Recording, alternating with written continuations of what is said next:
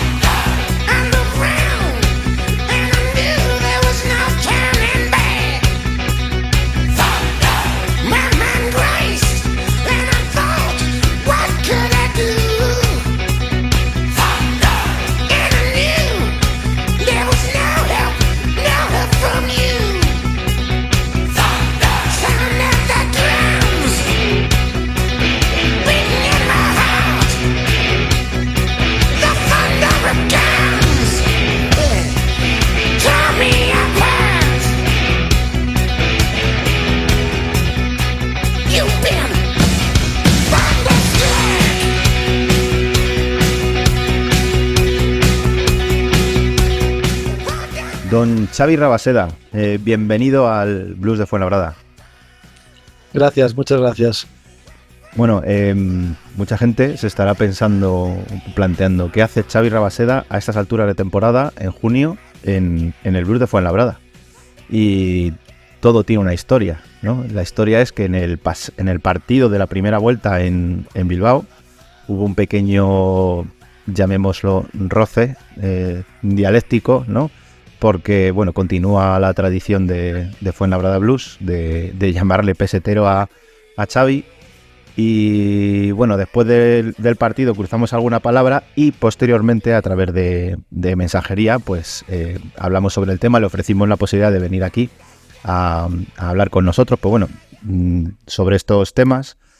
Y nos dijo Xavi que bueno, que a lo mejor no se nos había contado en, su momento cómo había sido su salida de, de Fuenlabrada, ¿no? Y, más de una década después, aquí estamos con Xavi Rabaseda para hablar de, este tema. Antes de nada, eh, mm, como escucháis el programa cuando os da la gana, ya sea por la mañana, por la tarde, por la noche, deciros que hoy estamos en formato eh, morning show. estamos grabando eh, a la hora que hacen estos programas de radio odiosos en los que todo el mundo se ríe y solo pasa muy bien por las mañanas. ¿No? Bueno, pues eso somos nosotros ahora mismo, pero sin, sin risas, porque no, nosotros por la mañana no nos lo pasamos bien. Eh, bueno, Xavi, antes de nada, felicidades por tu reciente paternidad que es el motivo de que estemos aquí a, estas horas.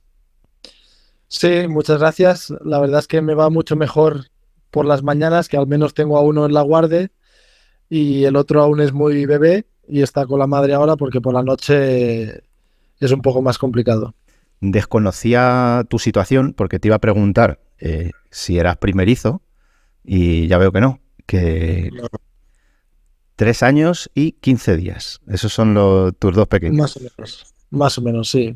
Va a cumplir tres años el mes que viene, el mayor, y la peque tiene eso, 15 días, desde el 16 de, mayo. Y por curiosidad, eh, ¿has cuadrado los tiempos para que cayera al acabar la temporada eh, el nacimiento de, de, la pequeña y así tener ahora tiempo?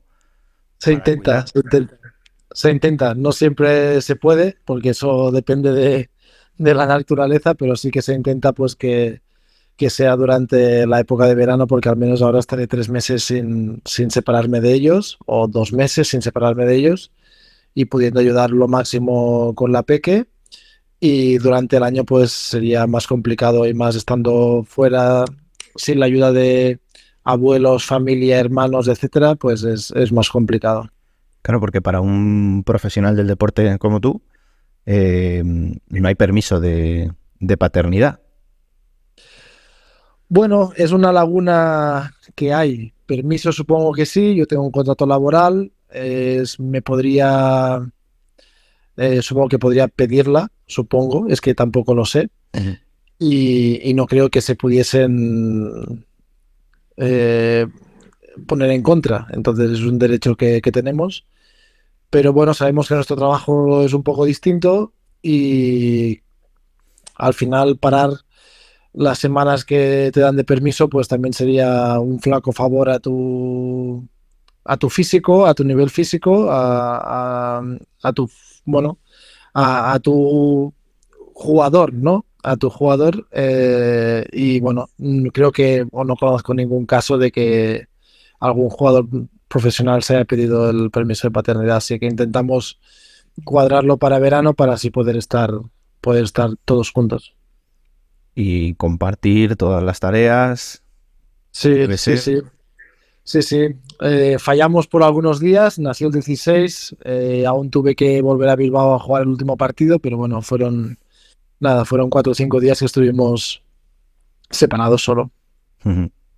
Y bien, o sea, mm, no sé cómo es el, primero, el mayor, de si fue guerrero o no fue guerrero, y la segunda es diferente. Bueno, el primero tiene mucha energía, ahora está en una época que solo quiere jugar, está peleando ya para no dormir la siesta del mediodía, entonces bueno, eh, es época de cambios para él también, porque ha llegado una hermanita, eh, ahora ya no solo es él, sino que es más la otra que él, pero bueno, intentamos eh, llevarlo lo mejor posible darle toda la atención que podemos para que, bueno, para que sienta que, los dos son iguales y que los dos tienen la misma atención. Y bueno, llevarlo, cada uno lo lleva como puede y como mejor eh, sabe, así que intentando hacerlo, hacer, hacerlo bien. ¿Y ahí te vas a quedar ya, en dos?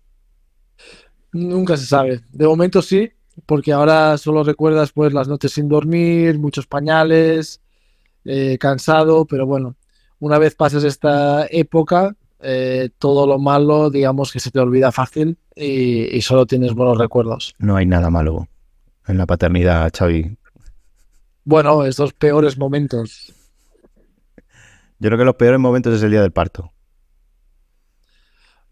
Para, nosotros no. No, pues para mí sí. En su momento fue el día que peor lo pasé.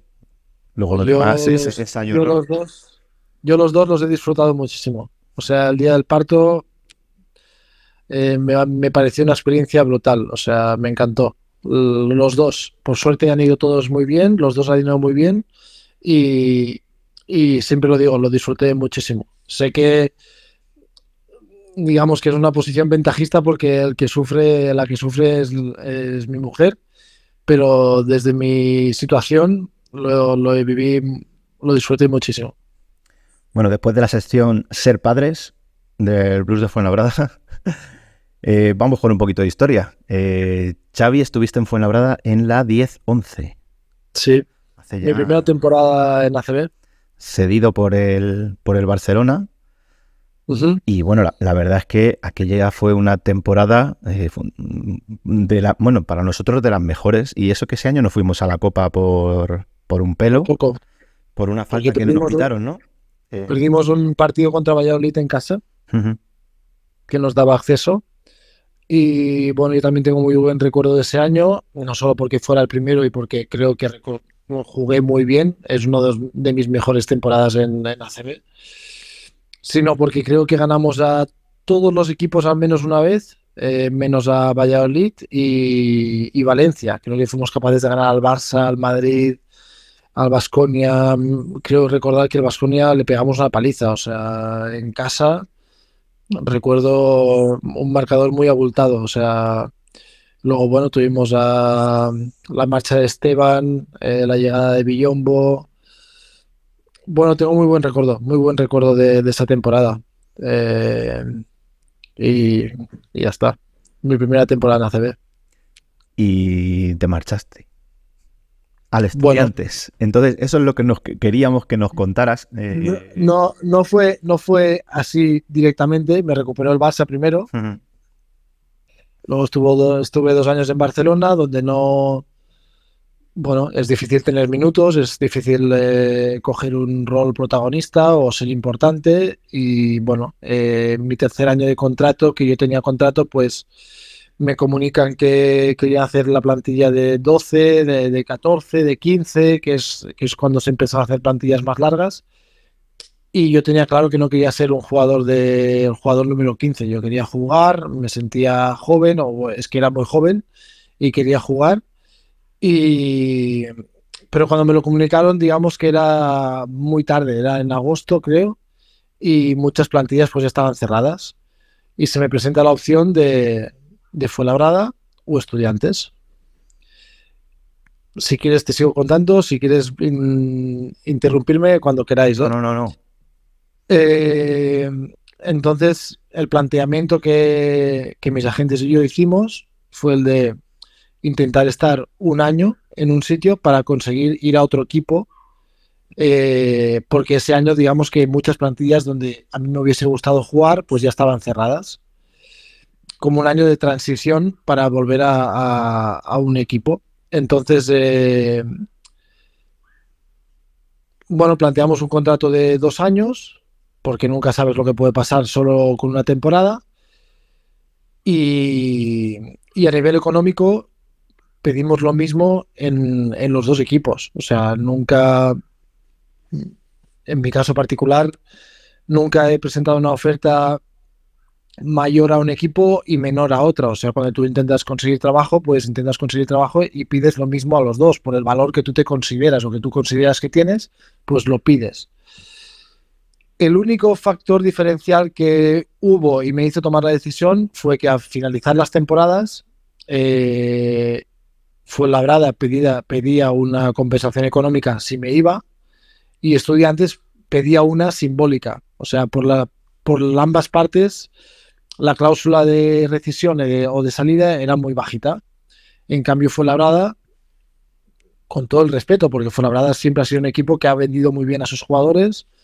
Oleson, Ayón, Batista, eh, Villombo, eh, Diagné, Roland Smith, o sea, se caracteriza por vender a sus promesas o a sus estrellas cuando ellos los fichan y hacen una apuesta por ellos cuando son jóvenes pues la cláusula que me ponían era muy alta y significaba prácticamente, si yo jugaba solo un año en Fuenlabrada y me iba al verano siguiente, jugar ese año prácticamente gratis. O sea, todo lo que ganaba durante el año tenía que pagarlo en verano para poder irme.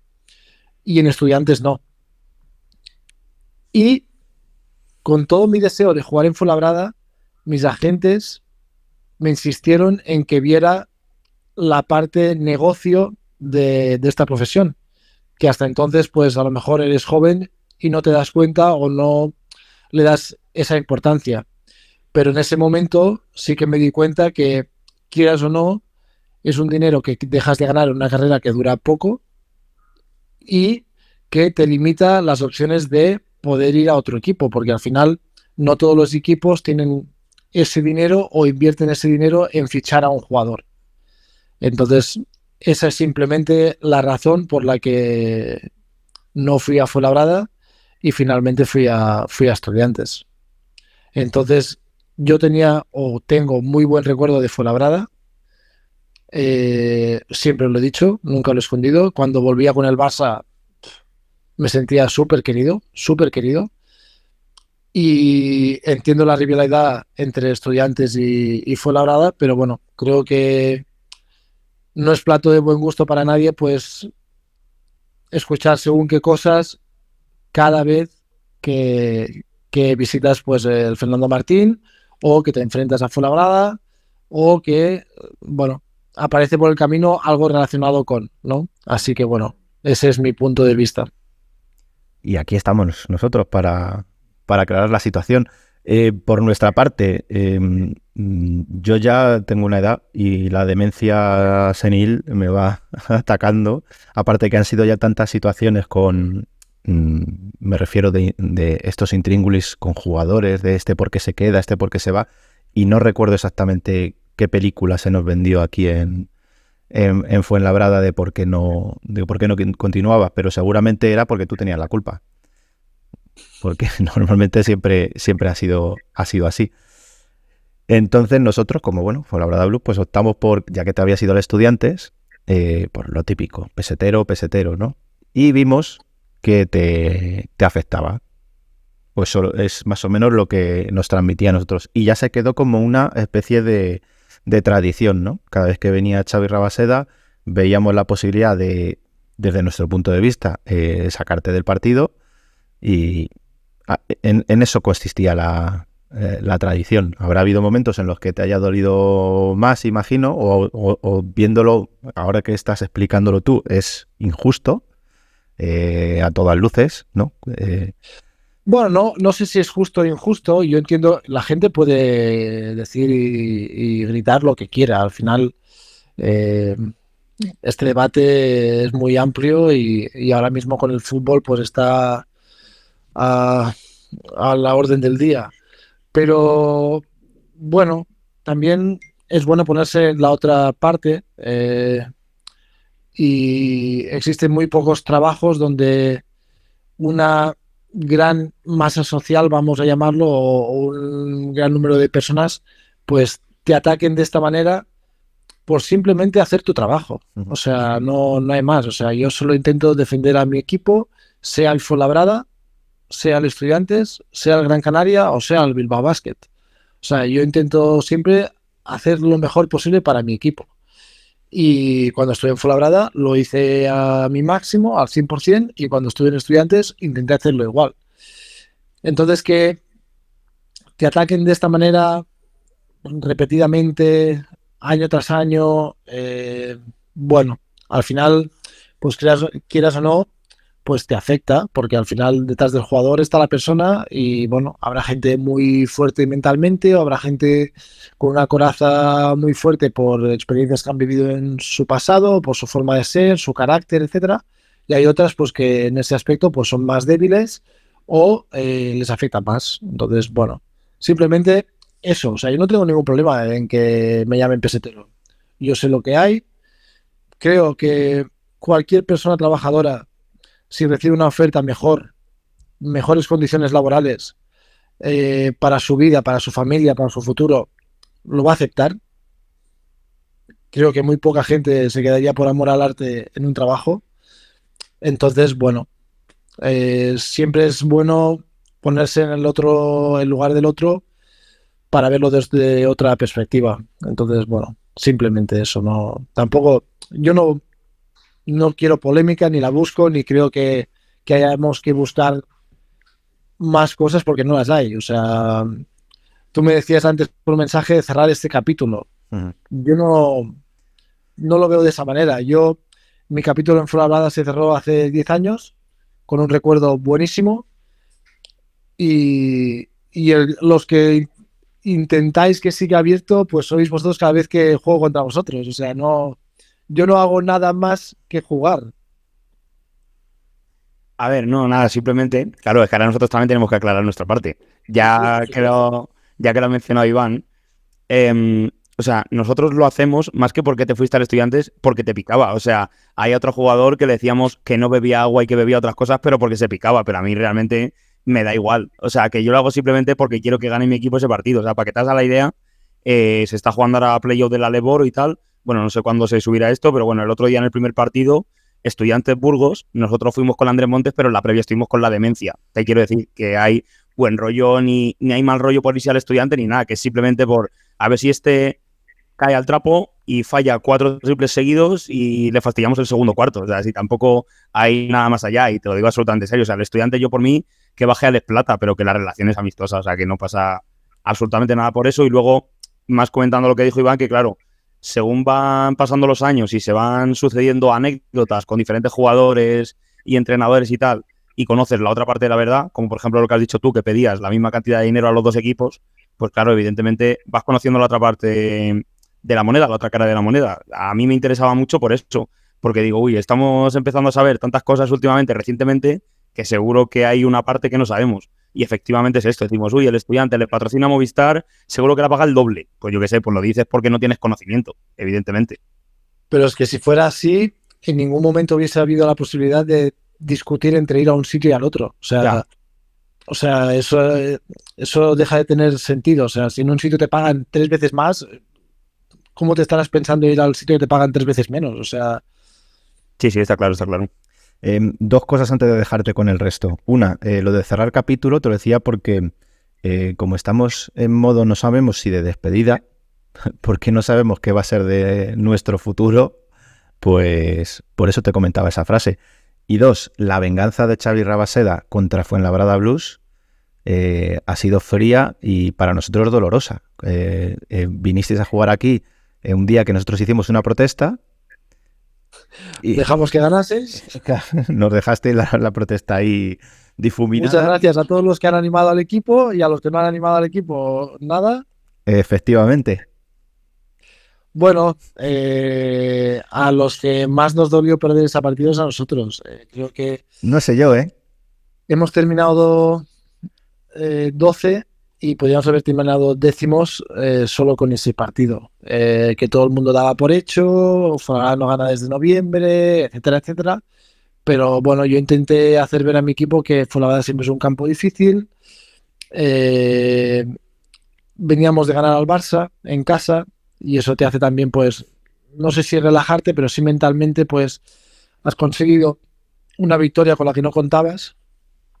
Y si pierdes en Fuenlabrada, pues bueno, eh, la que entró el fin de semana pasado por la que deja de entrar este fin de semana. Entonces, creo que no estuvimos preparados mentalmente para afrontar este partido y, que merecieron ganar, eh, merecieron ganar desde, el principio.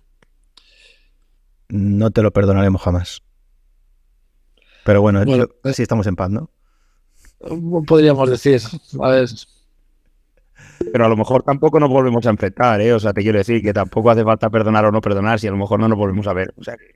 No, yo creo que sí, creo que sí. No creo que se deje tanta historia o un equipo con esa masa social que tiene Fuera que lo hace un equipo especial, eh, dejarlo desaparecer de esta manera. Mi opinión personal. Eh, no creo que sea la forma o el camino a seguir de, no solo para el club, sino para, la liga.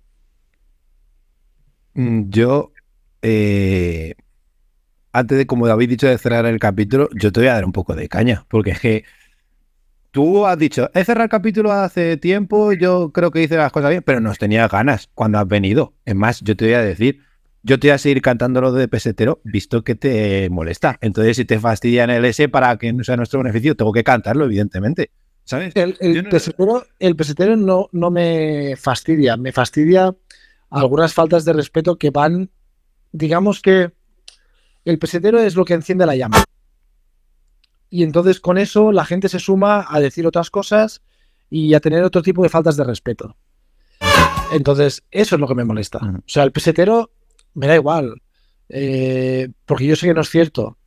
Y, muchas veces cuando voy a Fuenlabrada les digo a mi equipo, no os preocupéis, si todos los uh, silbidos, de protesta, me lo llevo yo. O sea, no, vais a estar en un campo donde os digan menos cosas, porque me las llevo todas yo. Entonces, estar tranquilos. Y el equipo mismo me dice, joder, Chay, vas a Fuenlabrada. O sea, ya lo saben. O sea, eso no es lo que me molesta. Lo que me molesta es que la gente luego, no solo, no digo Fuela Blues, o sea, aficionados del pabellón, mm. del Fuela, que entren con otros temas, o sea, con otras, otro tipo de faltas de respeto. Eso es lo que me molesta. Porque al final detrás está la persona. O sea, al jugador, dile pesetero, me da igual. Eso es lo que a mí no, no me gusta, digamos. Y no me gusta del baloncesto, ni del fútbol, ni de... Te pongo un ejemplo. Este año jugué un partido en otro pabellón, que no era de Viva Basket, y después de recibir multitud de insultos, yo no entiendo el deporte de esa manera. Yo entiendo el deporte en animar a mi equipo. Anima a tu equipo a muerte. Silba al otro a muerte. Pero no hace falta entrar en, insultar a los otros jugadores porque simplemente lo que hacemos es nuestro trabajo para defender a nuestro equipo. Entonces les dije, animar a vuestro equipo. Si no hay cosa más bonita que poder ser un supporter, vamos, eh, pierdas, ganes, quedes último, quedes primero, estar siempre ahí, porque eso como jugador local es la polla. Pero lo, que no comparto es todo el rato machacar, eh, ya sea en forma de insultos o lo que sea, a un jugador por hacer su trabajo. O sea, eso es lo que no entiendo. Ya, porque, porque tú en tu trabajo, lo hagas bien o lo hagas mal, no tienes a todo el despacho o a todo tu sección o a los que están fuera esperándote, diciéndote lo que sea. No es así. O sea, tú vas, haces tu trabajo y te vas para casa. Sí, sí, te entiendo, pero para que haya un efecto de eso tienes que tener una camiseta del Madrid, ¿sabes? Entonces ya puedes hacer una campaña buenísima para que estuvieran a favor tuya, pero no es así. Yo es que era solamente con eso, de que como todos veíamos un pique, en más, yo el año pasado con cuando estabas en el Burgos, yo me acordé muchísimo de ti cuando ganamos. Dije, ahora ya nos ha picado tanto. Y es verdad, y lo pensaba. Y es que yo pensaba que tenías una inquina con nosotros, ya de personal, porque yo, yo... con mala leche con nosotros. Y yo decía, bueno, si por decirle pesetero que lo estamos haciendo de cachondeo, que yo me he peleado aquí con Lima en Twitter tuve una discusión con Lima y ahora somos colegas, ¿sabes? O sea, venimos aquí, lo hablamos y ya no llamamos que te cagas. Y cuando venga Lima, si nos volvemos a encontrar, le voy a decir otra vez de todo.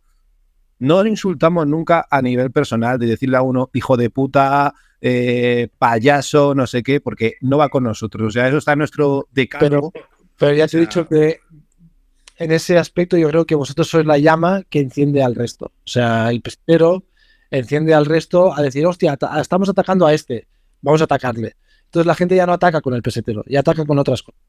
Entonces, eso es lo que me molesta. A mí el pesetero lo entiendo perfectamente y sé que vosotros sois un grupo de animación como la demencia, que juegas para ellos y a mí me decían, eh, Ininda, independencia, que viva España. O, o Alberto Uribe, pues calvo, no sé qué. Eh, o sea, y, y, vas con ellos. O sea, y juegas en tu equipo, ¿sabes? O sea, al final es un humor diferente al que a veces puede estar acostumbrado en otros equipos. Pero lo que te decía, no solo tengas o no una camiseta de Madrid, y el año pasado, el último partido de liga, yo soy un jugador visceral y juego así siempre. Juego mi primer partido de liga así, mi segundo y mi último. Juego contra el Fuenlabrada o juego contra el Madrid. O sea, soy un tío que celebra, soy un tío que va a muerte, que juega duro y y que se tira al suelo y que si hay que pegar una hostia la pega y si hay que bueno, hace lo que hace lo que haga falta.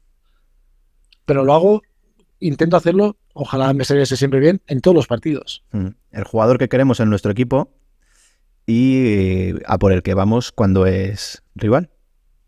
es así, es el, juego afición-jugador. Hombre, nosotros es eso, no, estamos, eh, no somos partidarios ni estamos a favor, obviamente, de ningún tipo de, insulto y es como te ha dicho Rubén y como te he tratado de explicar yo, ¿no? Más o menos, pues el, tratar de sacar un poco del partido a, un jugador.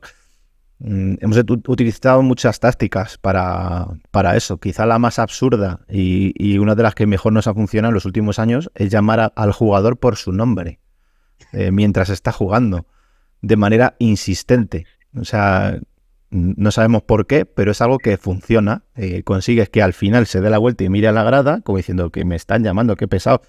Y dices, ya está, ya era el nuestro. Ya eh, está pendiente de lo que está pasando fuera, ¿no? J, dale. No, que a mí me parece muy interesante lo que ha comentado Xavi y que podemos llegar a ser la llama que encienda al resto, porque nosotros lo entendemos así desde el punto de vista de la coña, si se me permite. O sea, yo, pues lo que hemos dicho antes, lo de pesetero, pues para desestabilizarle que falle tres seguidas y ya está. Pero sí que es verdad que cantando ese tipo de cosas puedes dar pie a gente que no entienda realmente de qué va la movida a dar un pasito más allá, lo que él dice. O a lo mejor alguien de nuestra propia peña que no lo entiende, o alguien de otra parte del pabellón que no lo entienda. Allá, pues, a pasar insulto, pues yo qué sé, eh, homófobo, hijo de puta, o cualquier tipo de insulto. Em, o, por ejemplo, puede pasar con jugadores de raza negra también, que tú le llamas por su nombre y a lo mejor escuchas desde otra parte negro. Y yo, pues, ¿cómo que negro? Si lo estoy haciendo simplemente para que falle un tiro, o sea, no, no tiene sentido. Y eso me parece, y a veces que lo he pensado, que quizá como grupo de animación tenemos demasiada responsabilidad, pero vamos, yo tampoco me voy a culpar de que algo que yo haga por la coña de qué hacen los demás. Por supuesto, y al final vosotros lleváis toda la vida o muchos años detrás del equipo y conocéis de dónde vienen las cosas. Pero supongo que no toda la afición de Fuenlabrada lleva 12, 13 años allí en el pabellón y sabe que yo jugué allí y sabe lo, que pasó después o lo que sea. Entonces, por ese motivo, tú dices, eh, no te das cuenta y tienes una mayor responsabilidad siendo un grupo de alineación. Cada uno es eh, tiene que ser responsable de sus actos y, saber comportarse en cualquier sitio. Al final, eh, lo que te decía antes, eh, animar a los tuyos, fenomenal. O sea, no me parece mayor o sea, satisfacción a la hora de ser de un equipo o de otro, de que ir a muerte a animar a los tuyos cuando el equipo lo necesita. Eh, un ejemplo, yo he estado en el Camp Nou 0-0 contra cualquier equipo la gente parece un teatro, la gente no anima. Solo se pueden animar cuando las cosas van mal. O sea, si tú empiezas desde el minuto cero animando, o sea, el equipo esto lo nota, los jugadores lo notan. Y lo normal es que vaya para arriba la cosa. Pero si cuando las cosas se ponen feas, luego empiezas, tienes que dar dos para adelante. O sea, tienes que empatar primero y luego ganar. Entonces, yo entiendo el ir a ver un partido animar o ser soporte o ser eh, un grupo de animación en ese aspecto, o sea, ir a muerte a animar a los tuyos. Entiendo también lo que decía Iván de intentar desestabilizar al, rival, pero siempre desde una forma de decirlo eh, sin las faltas de respeto que al final se producen. O sea, porque somos así, porque la sociedad es una mierda y porque cada vez es peor. O sea, y, es difícil encontrar un, un pabellón donde la gente anime solo a su equipo e intente pues desestabilizar al otro con silbidos, con ruido, con lo que sea, que no sean faltas de respeto directas a, jugadores. Yo quería dar la razón porque soy la más joven de este grupo. Eh, tengo 20 años y llevo 7, 8 años siguiendo al Fuenla y sí que es verdad que el primer partido que eh, yo te vi, por ejemplo, yo pregunté, o sea, estaba cantando la gente pesetero y yo no tenía ni idea de por qué era. O sea, te doy la razón en ese sentido, porque yo luego pregunté, me lo explicaron, ahora veo que mal, diciendo pues que te había sido, es verdad, diciendo que te había sido otro equipo pues por dinero, y yo a raíz de ahí no es tener manía a un jugador, pero cada vez que venía sí que es verdad que decía lo de pesetero, pero a día de hoy me arrepiento porque sí que es verdad que no, que no me sabía la historia entera. Bueno, y al final, eh, vosotros lo sabéis mejor que yo, desde el club a veces pues eh, se manipula la, información, os se dice parte, se oculta otra parte. Nada, nada, que va, que va. Nada, estaremos hablando de otro club. Estaremos hablando de otro club, Xavi. Entonces, eh, para, digamos, eh, salir beneficiados o eh, no tener la culpa o, yo qué sé, poner, echarle la culpa al otro. O sea, al final es así. ¿No crees que es algo social? Porque, bueno, yo llevo en Fuera Blues desde el principio, o sea, desde el 90 y, del 95. Em, aunque tú eres de la misma generación que Rubén, pero tú lo, has vivido. Em, y que nos perdone la audiencia, eh, ya no hay esos cánticos eh, a nivel de todo un pabellón, o corrígeme si me equivoco, eh, por ejemplo, de hijos de puta, eso ya no se oye, ¿no? Eso ha ido desapareciendo. Pero sí hay un comportamiento individual, ¿no? perdido entre la masa, de aprovechar para una persona insultar directamente, ¿no? Y insultos, como dices tú, graves. Eh, ¿No crees que es algo, un problema social en general, ¿no? El, decir, estoy en un, espectáculo deportivo eh, escondido en la masa y aprovecho para soltar esa violencia, pero a nivel individual. Sí, sí, seguramente. Y lo que tú dices, escondiéndote en la masa del pabellón o del estadio, o simplemente con un nombre falso en Twitter. O sea, es que al final lo tenemos tan fácil como, como eso. Eh, es complicado controlarlo, es complicado y, cada vez más crece la frustración en uno mismo por todo este ideal que nos vende eh, Internet. Entonces, eh, joder, este viaja en primera clase, joder, mira qué vacaciones, joder, mira qué restaurantes, joder, y yo soy un puto mierda, ¿sabes? Entonces, eh, la frustración en uno mismo pues crece cada vez más, porque vemos que se nos escapa lo que el de enfrente pues está, está haciendo. y, bueno, eso es, es, complicado. Al final eso en cada casa se tiene que intentar eh, educar de la mejor manera posible. Pero bueno, es difícil. No, no tengo la solución si, si es lo que estamos buscando aquí. Sí, pero bueno, también nos ha dicho que un poco de responsabilidad tenemos nosotros, que somos los que encendemos la, mecha, ¿no? Y a lo mejor también tenemos que parar así si, observamos una conducta yo así. Entiendo, yo lo entiendo, lo veía de esta forma, ¿sabes? Vosotros en plan cachondeo, en plan desestabilizar, pues eh, ponéis la, la, encendéis la llama y luego es cuando la gente pues se une a, todo eso, pero es incontrolable, o sea, no, no os estoy echando la culpa a vosotros. No, no, no, no, no, no, sí, yo lo, lo, lo entiendo. Cambiándote de tema, eh, has dicho antes una frase que me ha dejado, digo, estás muy, muy, muy en la actualidad. Cuando nos has comentado, cuando perdisteis aquí el partido, eh, el tema de gracias a los que habéis venido a animar y... Me salió, me salió en Twitter, me salió en Twitter, sí. No, no sé, no sé por qué, pero me salió el tema, o sea, en mayúsculas eh, gracias a los que habéis animado, no sé, desde el principio, o algo, no sé, no sé exactamente qué ponía, pero ponía algo así. Al final vosotros seguís un poco la, situación de los demás equipos, ¿no? A pesar de centraros mucho en lo vuestro, ¿no? Sabéis lo que se cuece en los demás, decir, madre mía, estos cómo están. Sí, hombre, está claro. Y yo, por ejemplo, este año tenía a Mar García, que es amigo mío en el equipo, y, cuando fuimos a jugar allí, pues me comentó cómo estaba un poco la situación. Eh, bueno, al final es nuestro, nuestro trabajo, nuestro mundo, entonces eh, te interesas o, sabes un poco de, cada sitio. Y al final, si no, pues Twitter al final eh, te recomienda por la afinidad, por temas, por lo que sea, y te salen tweets de gente que no sigues o de otras cuentas y al final te vas enterando poco a poco. Y en la medida en la que te puedas o quieras mojar, ¿qué opinión te merece? Porque ya que has dicho que Marte lo ha comentado así un poco por encima y lo que te sale, lo que ves, lo del tweet es el día que, que os ganamos y tal, ¿qué opinión te merece así un poco por encima en, en la medida que te puedas o quieras mojar? De la relación entre vosotros y el club en ese No, de, la situación en general. O sea, eso también porque es parte de la situación, pero de la situación en general que vivimos aquí. Bueno, es difícil, es difícil. Eh,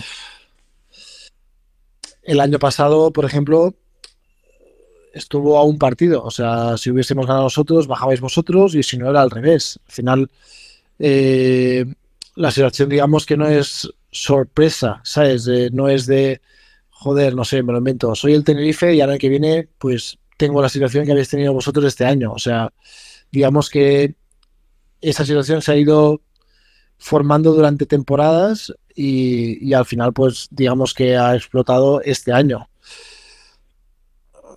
Y tampoco creo que sea cuestión de solo un factor. O sea, no es solo cu- culpa de los jugadores, no es solo culpa de la di- directiva, no es solo culpa del entrenador. Es un, un cúmulo de situaciones eh, mal llevadas en ese sentido y que han pues derivado en, en una muy mala temporada. Creo que cuatro victorias han sido durante el año. Eh, El año pasado bajamos nosotros y bajó Andorra con 11 y 12, 12 y 11, o bueno, no sé. Claro, con cuatro es estar muy descolgado. Entonces, eh, bueno, muchos jugadores. Mm, no es por malos jugadores. O sea, Clevin Hanna es un buen jugador. Eh, Senglin es un buen jugador. El, el 3, Krstić, muy, muy buen jugador. Eh, joder, eh, el 3, Croma, venía de ser máximo anotador o hacerlo muy bien en, en- en otra liga. Bueno, el año pasado nosotros yo creo que con Burgos tampoco teníamos mal equipo.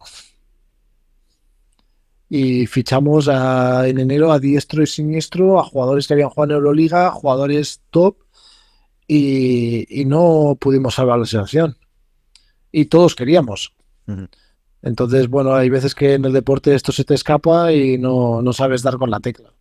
A mí me ha parecido muy curioso porque te he preguntado y tú evidentemente, como eres parte de eso, solo me has respondido a nivel deportivo. Y a mí es que realmente el descenso, no voy a decir que me da igual, porque evidentemente yo siempre quiero ganar, pero el descenso para mí es lo menos importante. O sea, yo si, si tengo poco dinero y tengo una plantilla justa, pues desciendo y al año que viene descubro nuevas ciudades viajando, que, que me da igual. O sea, y lo digo en serio. El tema es, por ejemplo, tú además que estabas en ese último partido el año pasado en Burgos, eh, ya lo hemos comentado aquí muchas veces, todo ese clima que había de, de afición y tal, que nos viste, que estábamos ahí ciento y la madre, eh, pues eso se ha quedado en nada, simplemente por la sensación de apatía de la gente en general, por lo que hemos dicho antes de, del desapego, ¿no? Que parece que se estaba volviendo a construir algo espectacular y a la mínima que han venido mal dadas con un poquito de, tensión o lo que sea, simplemente por exigir lo que creemos que es justo, que es información y comprensión del aficionado, nada más, eh, parece que ha estallado todo por los aires y lo que has dicho del Twitter es el día que lo ganamos, eh, nada de información, no hay nadie que haya dicho nada institucionalmente. No sé si, si te has dado cuenta de eso, pero nadie ha dicho nada. Eh, ni director deportivo, ni presidente, ni, director general, quien sea, me da igual. Nadie ha dicho nada. Entonces, eh, no es tanto a nivel deportivo, sino un poco la situación de apatía y, y desapego.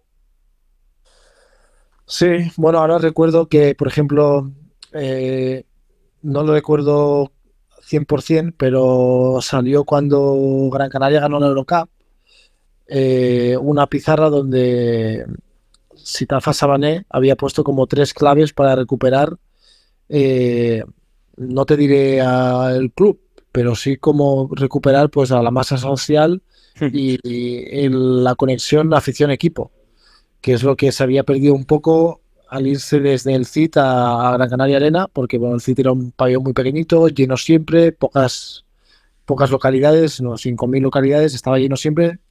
Gran Canaria Arena está un poco más alejado de la ciudad, 10.000 personas, entonces nunca estaba tan lleno como el CIT, entonces eh, puso como tres claves para recuperar esa, esa conexión. Y creo que aquí en Fulada, pues eh, de esas claves, pues fallan, fallan muchas. Al final, si tú quieres que la gente esté con el equipo, pues tienes que estar al lado de ellos también. O sea, no puedes solo pedir eh, de la afición para el equipo y no dar nada a cambio de- del equipo a, la afición. Pero bueno, eso ya cada uno en, su- casa pues tiene que tomar sus, decisiones y llevar su empresa o su negocio eh, de la mejor manera para que tenga éxito.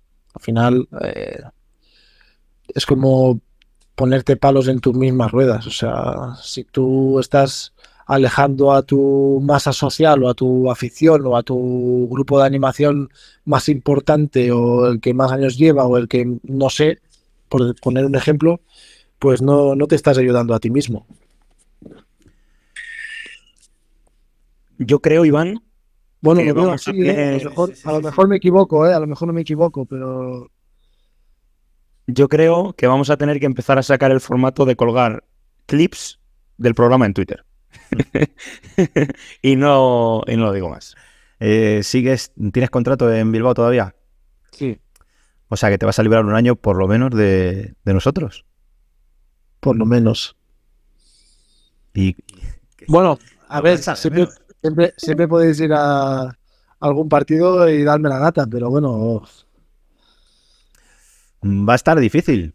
Porque mm, estudiante no tiene pinta, digo, por la cercanía, ¿no? De aquí en Madrid a, a 20 Sí. minutos. Estudiante lo tiene difícil. Jor- Jor- bueno, el Madrid también, el Madrid también lo tenía difícil y mira, Sí, cierto. Eh, todo es montar una pelea en, en Burgos por parte de algún jugador del Estudiantes y a partir de ahí empezar a, a- a rodar. Eh, bueno, no sé si Álvaro, es que Álvaro te quería preguntar algo completamente diferente sobre el nomadismo de- del jugador de, de baloncesto. ¿vale? Y con eso te vamos dejando que vayas a dar papilla o lo que sea. Bueno, pero creo que se puede eh, enlazar un, un poco con todo lo que ha dicho Xavi sobre eh, la manera que tiene cada uno de llevar su empresa, porque Xavi supongo que has visto mucho eh, cómo manejan los distintos clubes las aficiones, cómo son las distintas aficiones y cómo va eh, pues al final eh, todas, todas esas empresas y también un poco relacionado con lo que dijiste tú, que al final eh, pues los, los jugadores no, no deciden, tienen una carrera muy corta y al final pues como cualquier persona, ¿no? Decide también por, por la parte del dinero, ¿no? Entonces, dentro de lo que es, eh, bueno, al final la pregunta, todo el desapego que se está generando muchas veces también por parte de las aficiones eh, a la hora de que los jugadores a día de hoy al final, como tú, eh, jugadores nacionales que son tíos que pueden eh, pues generar algo de apego con los clubes y tal, están siendo eh, tan nómadas o cambiando tanto de equipo. El ejemplo es Francis Alonso, ¿no? que con 25 años ya eh, lleva 6, 7 equipos en, en, en ACB. ¿Qué, ¿Qué opinión te merece hacia dónde está yendo el, baloncesto español respecto a, este tema? Bueno, en el caso de Francis, por ejemplo, estoy seguro que a él no le, hubiese, no le gusta el haber tenido que cambiar tanto de equipo. Estoy seguro que a él le hubiese gustado poder asentarse, ya sea en Málaga, ya sea en Bilbao. A veces no siempre depende de ti. Pero, bueno, lo que tú dices, creo que el jugador español tiene un... tiene fuerza en ese sentido, en el sentido de, de crear esa conexión con, con la grada, del equipo con la grada creo que yo es una de, mis cualidades. Creo que siempre donde voy, pues conecto mucho con la gente.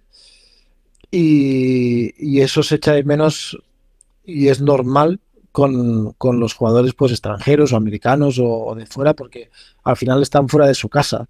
Y no hablo de fuera de mi casa como yo estoy, que está pues a 500, 600 kilómetros eh, en el mismo país, sino gente que está a miles de kilómetros solos, sin familia, sin nadie que esté con ellos aquí. Entonces es difícil crear esas conexiones. Y, por ponerte el caso, eh, si yo soy de Estados Unidos, me da igual jugar en España, en Francia, en Italia que en Turquía. O sea, estoy a tomar por culo en un sitio o en otro. Y, y no entiendo ni papa de lo que dicen en España, ni en Italia, ni en Turquía. O sea, me entero de lo mismo. O sea, me llamen guapo, feo, pesetero o lo que sea, no entiendo. Entonces, eh, es difícil que esta gente pues, pueda crear ese apego que tú, que tú buscas. Y, ahí es donde entran los jugadores nacionales. Yo creo que los jugadores nacionales lo que tienen que intentar es que esta gente o estos jugadores, estos compañeros, pues se sientan lo más integrados y lo más arropados posible, porque eso al final beneficiará al equipo y al club. Entonces, bueno, eso es algo que también se tiene que buscar y a veces hay gente o hay equipos que lo intentan. O sea, hay gente que no solo fichan a jugadores, sino que fichas a perfiles de jugadores con una persona detrás. O sea, ya no solo preguntas cuántos puntos mete, preguntas, ¿y tiene familia? ¿No la tiene? ¿Cómo es? ¿Cuántos años lleva en Europa? ¿Cuántos años ha jugado aquí? ¿Cuántos años? Entonces, bueno, eso es importante a la hora de, intentar hacer un equipo, ¿no? Eh, no solo fichas a los cromos, ¿no? De este tiene 96, este 85. Al final tienes que crear un grupo que trabaje bien porque, no sé, te pondré el ejemplo, el año pasado en Burgos teníamos jugadores muy buenos, muy buenos. Uno a uno, individualmente, muy buenos. pero no supimos dar con la tecla de ser un buen equipo. Y eso es lo que nos perjudicó y hizo que no pudiésemos salvar eh, la categoría eh, teniéndolo muy cerca. O sea, con lo mal que lo hicimos, con lo mal, con lo mal que lo hicimos, siempre lo digo, solo ganando el último partido no nos acordaríamos de lo mal que fue todo el año. Pero el resultado fue el que fue y hay que aceptarlo y, y- y todos asumimos la- las consecuencias de, de ese desastre.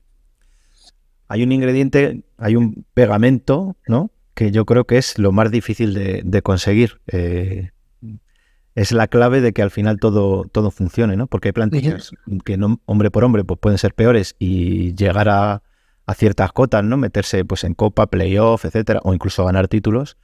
Y plantillas importantes que no se comen un- una rosca, ¿no? Y luego está esa, esa materia en medio, que no sé si dependerá del cuerpo técnico, de eh, ciertas personalidades en el vestuario, ¿no? Que hacen ese pegamento que confluye en que un grupo al final eh, funcione y tire. Para mí, el mejor pegamento, el equipo con mejor pegamento es Obradoiro. Mm. Obradoiro, cada año lo ves, jugadores que no conoces, fichan a jugadores que no han jugado nunca en España, jugadores jóvenes, rookies, y cada año se salvan, cada año. Sufriendo más, sufriendo menos, eh, estando más arriba, más abajo, pero joder, llevan como 10 años o 12 en ACB seguidos y te juro, lo ves y dices, uy, Este año sí, ¿no? Este año sí. No. uy, no, este, fit- este jugador, no sé, pam, lo clavan. O sea, en- tendrá jugadores mejores o con más nombre o menos nombre. Este año, por ejemplo, ficharon a, Bender, que para mí es un jugador top, ex NBA, ex Euroliga, y te preguntas cómo es que lo, lo fiche Obradoiro y no lo fiche, pues, Valencia o lo fiche Gran Canaria o lo fiche un, un equipo con un presupuesto superior. Pero es que luego, en cuestión de pegamento, son los mejores solo juegan competición doméstica. No juegan Eurocup, no juegan Champions, no juegan Euroliga, no juegan nada. Han jugado siempre solo la CB, que es más difícil, yo creo, todavía porque cada partido tiene un valor doble. Porque cuando te juegas Champions, pues quieras o no, te ayuda pues a coger confianza, a ganar un partido entre medias cuando no sientes que estás bien y te ayuda pues a lo mejor a llegar al fin de semana con mejores sensaciones. Pero ellos, joder, tienen un mérito de la hostia. O sea, para mí lo que tú dices, ese factor pegamento difícil de encontrar, ellos son el mejor equipo. Nos estamos quedando sin tiempo. Nos está encantando esta charla. Es una pena no haberla tenido antes. Eh, esperemos que nos echen mucho de menos dentro de lo que cabe. El síndrome de Estocolmo, ¿no? Que, que- que- que se dice. Y te agradecemos enormemente que hayas eh, accedido a, a- enfrentarte, ¿no? A, a- a un Bueno, de, de no, de no periodistas, obviamente. Como te dije en noviembre, te dije que yo encantado de, de hacerlo, pero que durante la temporada pues no me parecía el momento, pero que... Y menos justo después de lo que pasó del rifirrafe o del roce, pero yo no tengo ningún problema en, en hablar con vosotros o con quien sea, o sea, solo faltaría.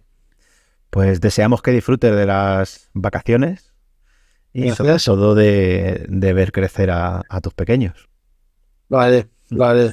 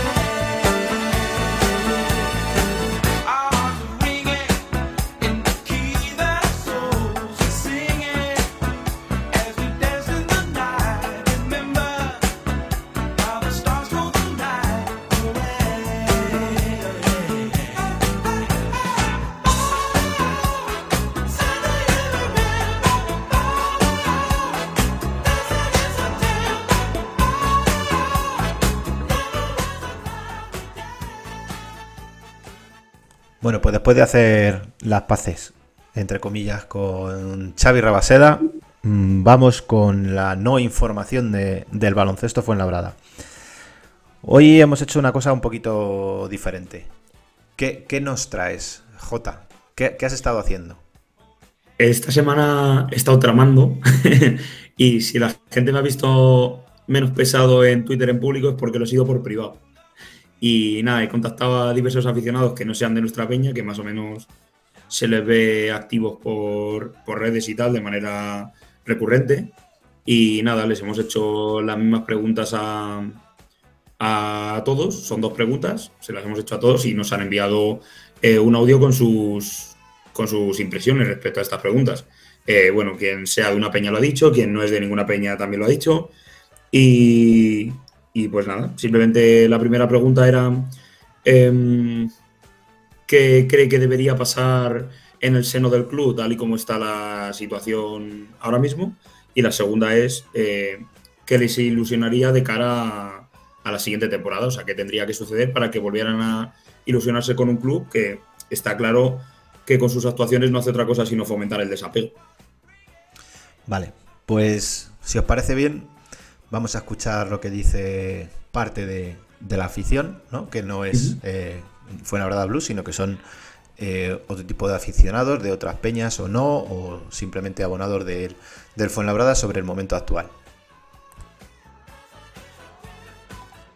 Hola, muy buenas compañeros. Me llamo César, no pertenezco a ninguna peña, pero soy abonado al club desde hace más de 15 años. Y ante la pregunta de qué creo que debería suceder en el club este verano, eh, no quiero entrar a valorar si determinadas personas deberían dimitir, deberían seguir o, deberían ser cesados. No soy quien para trabajar, para, para jugar con el trabajo de nadie. Pero yo creo que lo mínimo es que la persona que esté al frente, sea quien sea, que ese es otro tema que habría que debatir, eh, se siente con su equipo y haga una profunda reflexión de si este club está gestionado de la mejor manera o de una manera acorde a lo que es el siglo XXI en, en lo que es el día a día de un club profesional de una liga de élite como podría ser la CB en los años anteriores o la Leforo a partir de este año. ¿no? Eh, yo creo que hay determinados puntos en los que no estamos ni muchísimo menos modernizados, como puede ser la captación de ingresos eh, de marketing o la captación de abonados jóvenes con el que, bueno, pues llenar un poco las gradas y darle un futuro. Y creo que ese debería ser el primer paso, ¿no? Y ante, bueno, ¿qué, qué nos podría ilusionar de cara al año que viene? A, a mí, más que ilusionarme un americano o un jugador que te haga 15-8 todos los días, a mí lo que me gustaría es ver a un equipo reconocible, ¿no? Eh, sea con un estilo o con otro, pero un equipo con el que me sienta identificado, ¿no? Que yo vaya un sábado a ver al, al Fuenlabrada y sea y sepa qué equipo nos vamos a que- nos vamos a encontrar, ¿no? Y yo creo que ese es el primer paso, por lo menos para ser competitivos, a- ya no solo a corto plazo, sino a medio plazo, ¿no? La Liga Leforo es una liga muy dura. Yo creo que a base de, pues lo estamos viendo con algún equipo de este año de Leforo y el año pasado, a base de fichar y fichar y fichar, que suele ser nuestra estrategia en los años anteriores en ACB, yo creo que no es la mejor manera de, de volver al Eforo. Hay que fichar, por supuesto, pero hay que fichar con cabeza y sobre todo ser un poco estables en lo que es el día a día. No puede ser ver a 15 jugadores y 3 entrenadores, bueno, ¿qué digo 15? Ver a 19 jugadores y 3 entrenadores en una misma temporada, ¿no? Pues resumiendo, una profunda reflexión en lo que es la organización del club y identificación. Eso es lo único que pido. Yo no les pido ganar o ganar todos, no les pido ascender, no les pido eh, hace- hacer un pleno de victorias, yo les pido que nos den un mínimo para identificarnos y poderles apoyar desde la grada. Así que esa es mi reflexión. Espero que paséis un buen verano todos. Un abrazo enorme y nos vemos en septiembre en el Fernando Martín. Un abrazo.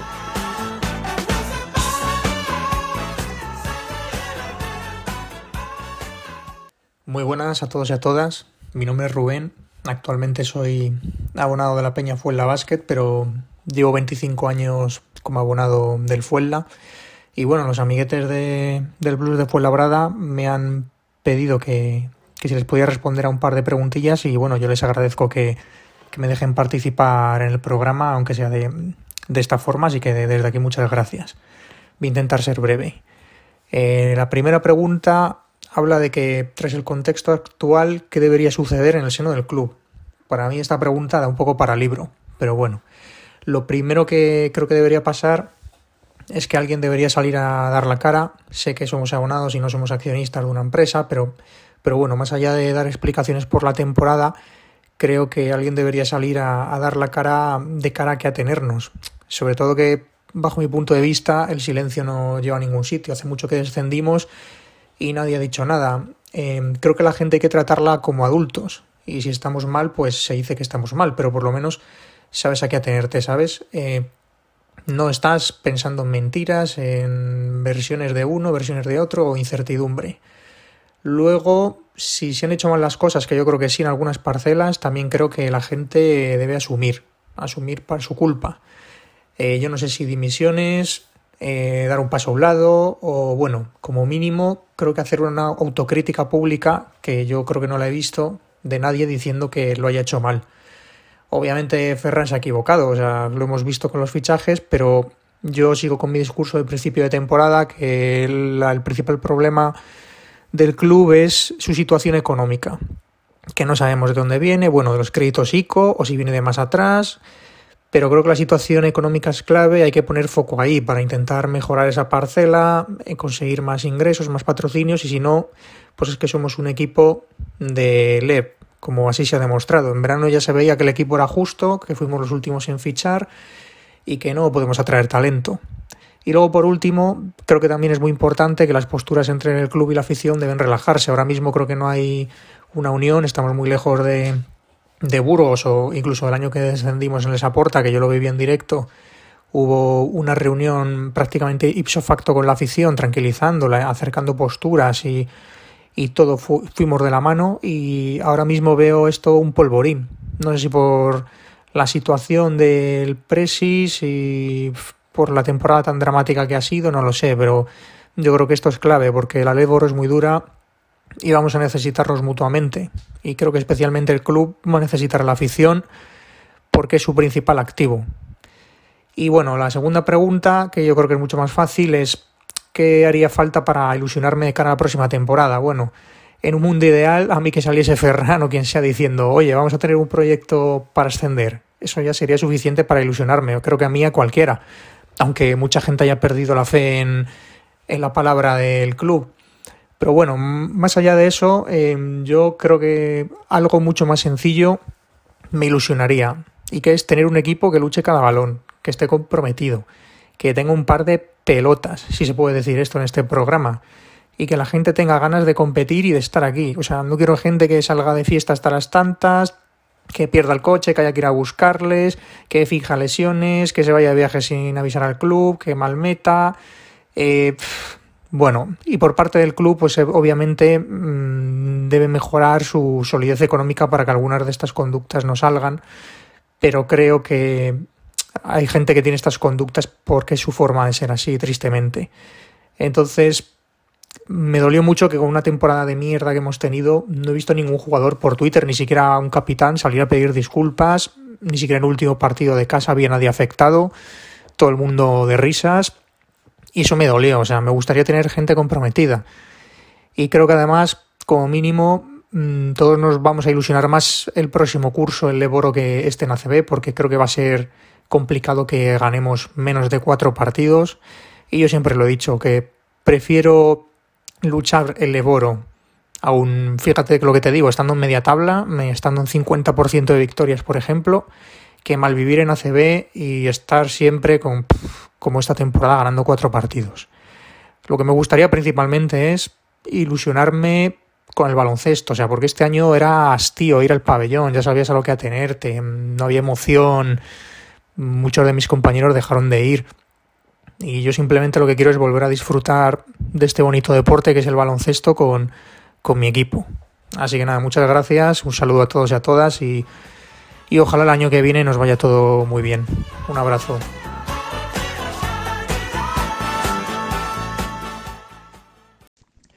Hola, soy Daniel y pertenezco actualmente a la Peña El Naranjo, que está en un fondo.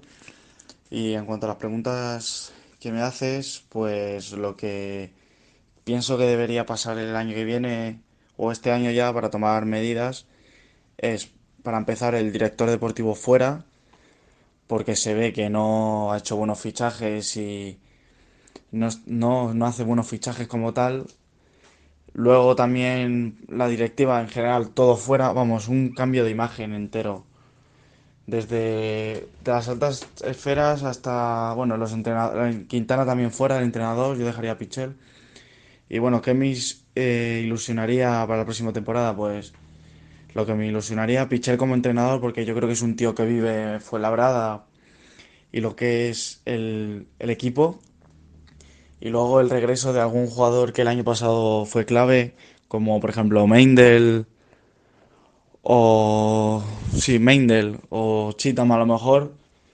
Y también como segundo entrenador el regreso de Marco Popovic, que estuvo aquí, siente Fuenlabrada y yo creo que podía dar un buen ánimo a los jugadores, darle buenas claves y etcétera. Y bueno, esto ya, bueno, sí, se podría decir como ilusión, pues un patrocinador con caché, tipo Movistar o algo así. A ver, Movistar no porque ya está pillado, pero un patrocinador que, que sea un patrocinador que ponga dinero, vamos, y que el Fuenla pueda fichar a buenos jugadores y que tenga la capacidad esa de que tienen otros equipos de LEP o superiores para tener un buen equipo. Eso sí, contando siempre con la cantera, como los chavales que han jugado al final de esta temporada.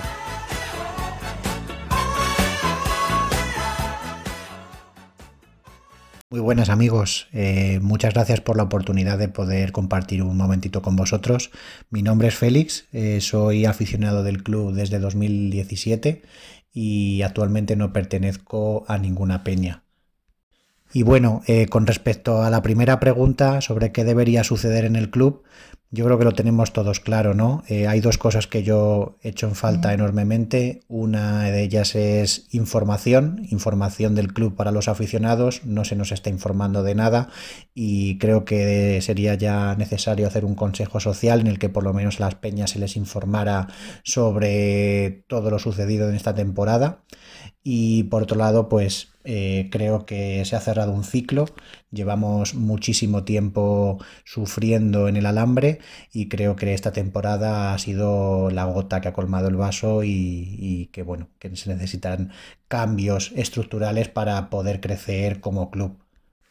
Y para la próxima temporada, pues, ¿qué me ilusionaría? Pues precisamente eso, que haya cambios, que se hagan las cosas mejor, que se apueste por la cantera, pero también por la calidad. Eh, este año se ha sacrificado mucho en ese sentido, ya lo, lo hemos transmitido desde el principio de temporada y sí que creo que deberíamos apostar por una plantilla que ilusione y por supuesto por, por intentar sentar las bases para que nuestro club pueda crecer y pueda ser mucho mejor de lo que es ahora mismo y espero una temporada en Leboro en la que podamos disfrutar, conocer nuevos clubes y terminemos ojalá ascendiendo de nuevo a donde nos corresponde, ¿no? que es la CB.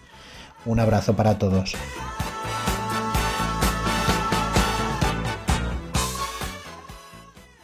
Hola, mi nombre es Dani. Llevo abonado, bueno, no pertenezco a ninguna peña. Llevo abonado al club, llevaré 11 años. Y bueno, pues después de lo sucedido hasta la fecha, creo que deberían de suceder cosas en el sentido de, primeramente, el director deportivo creo que se debería pronunciar y dimitir, saber quién es el nuevo presidente y cuál es el futuro más cercano del club. Y luego los hechos que me harían ilusionarme, pues más transparencia en el club y fichajes que realmente vengan con ilusión y con ganas de y con fuerza y saber a lo que vienen. O sea, que es un club pequeño y vienen a luchar y que nuestra situación es la que es, o sea, es un presupuesto pequeño y aquí o luchas o te vas a la mierda y es así. Eso es lo que pienso. Me llamo Nacho y llevo 25 años abonado al baloncesto Fuenlabrada, siempre sentado en la misma zona, en lateral 5, y junto a mi padre. Y desde que se fundó el Fuenlabrada en ACB hasta, hasta ahora. Ya veremos qué pasa el año que viene. Pues yo creo que lo más real, la más, la más realidad que debería de pasar ahora mismo en el baloncesto Fuenlabrada sería que tanto Ferran López como la junta directiva que haya en este momento salieran a, a dar la, cara, explicaciones y, que explicaran qué realmente, qué ha pasado. Pero no qué ha pasado este año, qué ha pasado desde que se fue Marco Popovic, que parece que, que el barco se ha hundido lentamente hasta, hasta ahora, que se ha hundido por completo. ¿Qué ha pasado? ¿Qué ha pasado con todo? Mm, Que se cuente por, por fin la realidad, que se cuenten las verdades, que no, no, no, que no cuenten medias verdades, que ya no sirve para nada. Creo que el contar mentiras o medias verdades ya en este punto ya no, no, no, no nos merece la pena.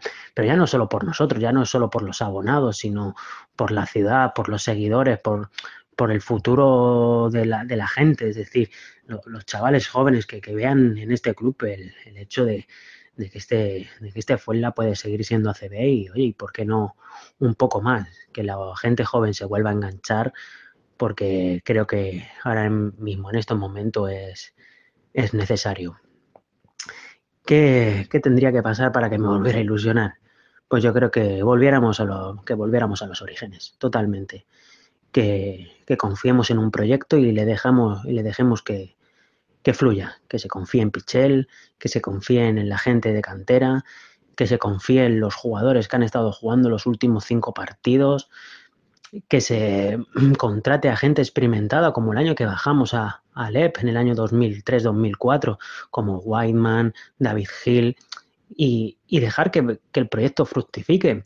Yo creo que Pichel tiene las, las herramientas necesarias para, para hacerlo posible si, sale, si se saliera en Lep Oro creo que con, con, lo que con lo que hay, con Malik Lewis, con Maoka, con Basala, con Osas, más lo que te digo, más dos, tres fichajes contrastados como cuando se bajó, creo que nos volveríamos a ilusionar. Y que siguen Fernán López y la directiva, pues bueno, el tiempo lo dirá. Si, si de verdad quieren este club, creo que darán un paso al lado si de verdad quieren seguir con sus medias verdades y opacidad, seguirán y creo que lo único que van a conseguir es que la gente se desenganche por completo.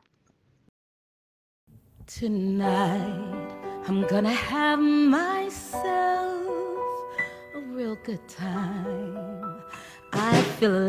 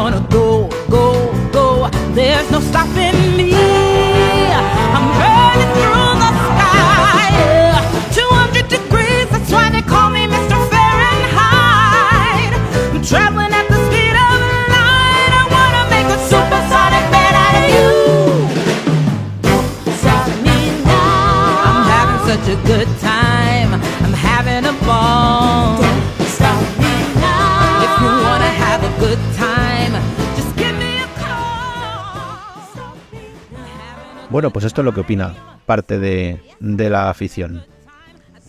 ¿Y vosotros eh, qué? ¿Qué me decís? Paula, por ejemplo. Eh, ¿cómo, cómo llevas eh, como aficionada del Fuenla? Estamos en junio y no sabemos nada. De nada. No sabemos eh, qué pasa en las oficinas, quién va a entrenar al equipo. eh, no sabemos si vamos a salir en LEP, porque todos lo suponemos, lo presuponemos, pero no ha habido ninguna comunicación todavía al respecto. Luego a lo mejor aquí a unos días eh, salen del club y, y sueltan todo de golpe, ¿no? Pero lo que es el, go- el goteo constante de información que se debería tener con el aficionado para generar algo, ¿no? No ya de ilusión, sino de cercanía, de eh, pues de, de conocimiento de lo que está sucediendo, ¿no? O lo que nos podemos eh, esperar y evitar un desapego, pues no está sucediendo. Yo ojalá sea como tú dices y dentro de unos días nos, nos informen. Como bien ha dicho antes Xavi Rabaseda, desde el partido del Bilbao, desde el comunicado ese de, gracias a los que habéis animado, eh, echándonos a nosotros por tierra cuando hemos estado eh, ahí toda la temporada. Yo al menos, o sea, es mi primera temporada, así que hemos estado ahí esta temporada. Eh, Súper desilusionada desde ese momento. O sea, he de decir que es que ya ni, si tenía que hacer otra cosa, ya ni me ponía a ver el partido del, del Fuenlabrada, porque es que era como, eh, quedaba ya en un segundo plano. Eh, yo creo que todos estamos igual, como hemos escuchado en los audios de, de los aficionados.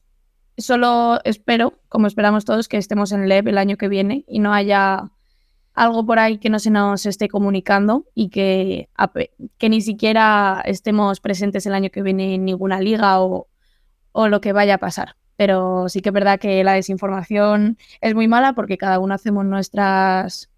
Bueno, cada uno pensamos unas cosas y nos hacemos nuestras películas en la cabeza, pero hasta que nadie nos diga eh, algo, pues no tenemos eh, ni idea de sobre lo que va a pasar, vaya. Oye, pues te pregunto, te pregunto directamente a ti, por lo que acabas de decir, que me pilla un poco de, de sorpresa. ¿A ti un, un tuit como el de ese día del, del Bilbao te afecta de ese, de ese modo? ¿Te sientes como desplazada o vilipendiada? Te lo juro. O sea, creo que no había. O sea, fue un tuit que me afectó. O sea, no me afectó emocionalmente, pero me. Fue como después de todo el año sufriendo, todo lo que nos hemos tenido que, que tragar, todos los partidos, y, vienen con esta por un partido en el que supuesta, bueno, supuestamente no apoyamos, pero por protesta hacia lo que estaba pasando. Fue como un. Fue un mal gesto que, que no, no me lo creía. O sea, yo se lo enseñé a mi hermano y me acuerdo que nos quedamos los dos fríos, o sea, tal cual. Y, y nada, pero ya te digo que desde ese momento me, me desilusioné. Si estaba desilusionada ya, pues en ese momento más todavía. Vamos, yo creo que nos afectó a todos. Mm, Y eso te hace, por ejemplo, replantearte en ca- en- de cara a una siguiente temporada, decir, yo con esta gente eh, sigo, no sigo. No, la verdad es que desde el primer momento he tenido claro que voy a seguir la, se- la temporada que viene y todas las que, las que pueda, si Dios quiere, pues estaré a pie de cañón, eh, pase lo que pase, pero sí que es verdad, desilusión, esperando a que esta situación cambie en un futuro o en un futuro cercano, pero, pero yo seguiré, espero seguir muchos años. Bueno, desde aquí nuestra enhorabuena al autor del, del tuit. Sí. Eh, Álvaro, tú que lo ves desde, desde la distancia, eh, tanto física como un poco sentimental, ¿no? Porque al final el hecho de mm, apenas venir, seguirlo todo eh, por redes sociales y demás, ¿te genera también un cierto desapego este año que te estás pegando por ahí? Sí, sí, la verdad es que sobre todo desde, desde, bueno, al principio de la temporada sí que estaba más eh, metido en lo que era el, el día a día del equipo y según iban sucediendo las jornadas y los resultados y cómo se planteaba la situación, eh, pues eh, muchas veces ya no solo porque, bueno, pues al final este año pues tengo menos tiempo y demás y muchas veces eh, me coincidía que no podía ver eh, los partidos del equipo, pues eh, se queda una sensación un poco rara. Un poco rara porque también como se encaró la temporada desde el principio, parecía que ya febrero, enero daba igual lo que se hiciese, que el destino estaba marcado y un poco pues toda la sensación de intrascendencia. Cuando, cuando fui a ver eh, los dos partidos en Navidades, que el equipo aún estaba enganchado contra, contra Obradoiro y contra Girona, sobre todo el de Obradoiro, yo creo que para los miembros que teníamos hizo mucho daño y, y el de Girona creo que fue de los primeros partidos que se vio que, que no se podía competir. Y claro, ahora toda la situación de que otros años el club o el presidente o quien fuese siempre salía a hacer una entrevista haciendo el resumen de la temporada, explicando un poco lo que se iba a hacer. Y este año, que yo creo que es más necesario que nunca, eh, estamos a junio, no se ha hablado nada, no se mueve nada. Entiendo porque aún pues, se tiene esa incertidumbre de quién es el presidente, de cómo se va a gestionar todo, de, de, qué recursos vamos a tener, porque se tenía una deuda en ACB que no se va a poder pagar igual el de Foro, supongo. Eh, pues, y bueno, también sabemos que ha habido elecciones municipales y, que gran parte del presupuesto viene del ayuntamiento y creo que se ha podido esperar un poco a, a ver los resultados y a ver al final eh, quién, quién lleva el ayuntamiento, ¿no? Pero toda esta incertidumbre, toda esta ausencia de, de información, pues eh, es un poco no preocupante realmente, sino es, o sea, a nivel personal sí me parece preocupante, pero eh, sí que creo que como sigue en la línea de lo que viene siendo toda la temporada de indiferencia, pues eh, tampoco, tampoco es algo a lo que se le está dando mucha importancia. Y quería matizar, porque bueno, se has preguntado a Paula, pero yo también quería dar mi opinión. El día que ganamos a Bilbao, yo estaba súper desconectado de todo. Hab- Habían venido unos amigos a visitarme y tal, además no estuve con el móvil ni nada, porque no me no llegaba la cobertura a donde estaba. Y cuando vi el resultado dije, joder, qué bien, pues hemos ganado, tal, no sé qué. Sí que estaba al tanto de que ese día no se iba a animar y tal, pero digo, bueno, coño, al final hemos ganado tal. Y después cuando vi el tweet y toda la mierda, en plan, a- mí me dio mucha tristeza. Mucha tristeza porque al final todos eh, queremos un mismo objetivo y con, con cómo se había desarrollado la temporada, con la situación que estamos viviendo, que desde el propio club eh, se ataque a parte de la afición, que siempre ha estado que lo único que se quiere muchas veces es información o que se explique o que haya un consenso, porque se entiende que se puede fallar.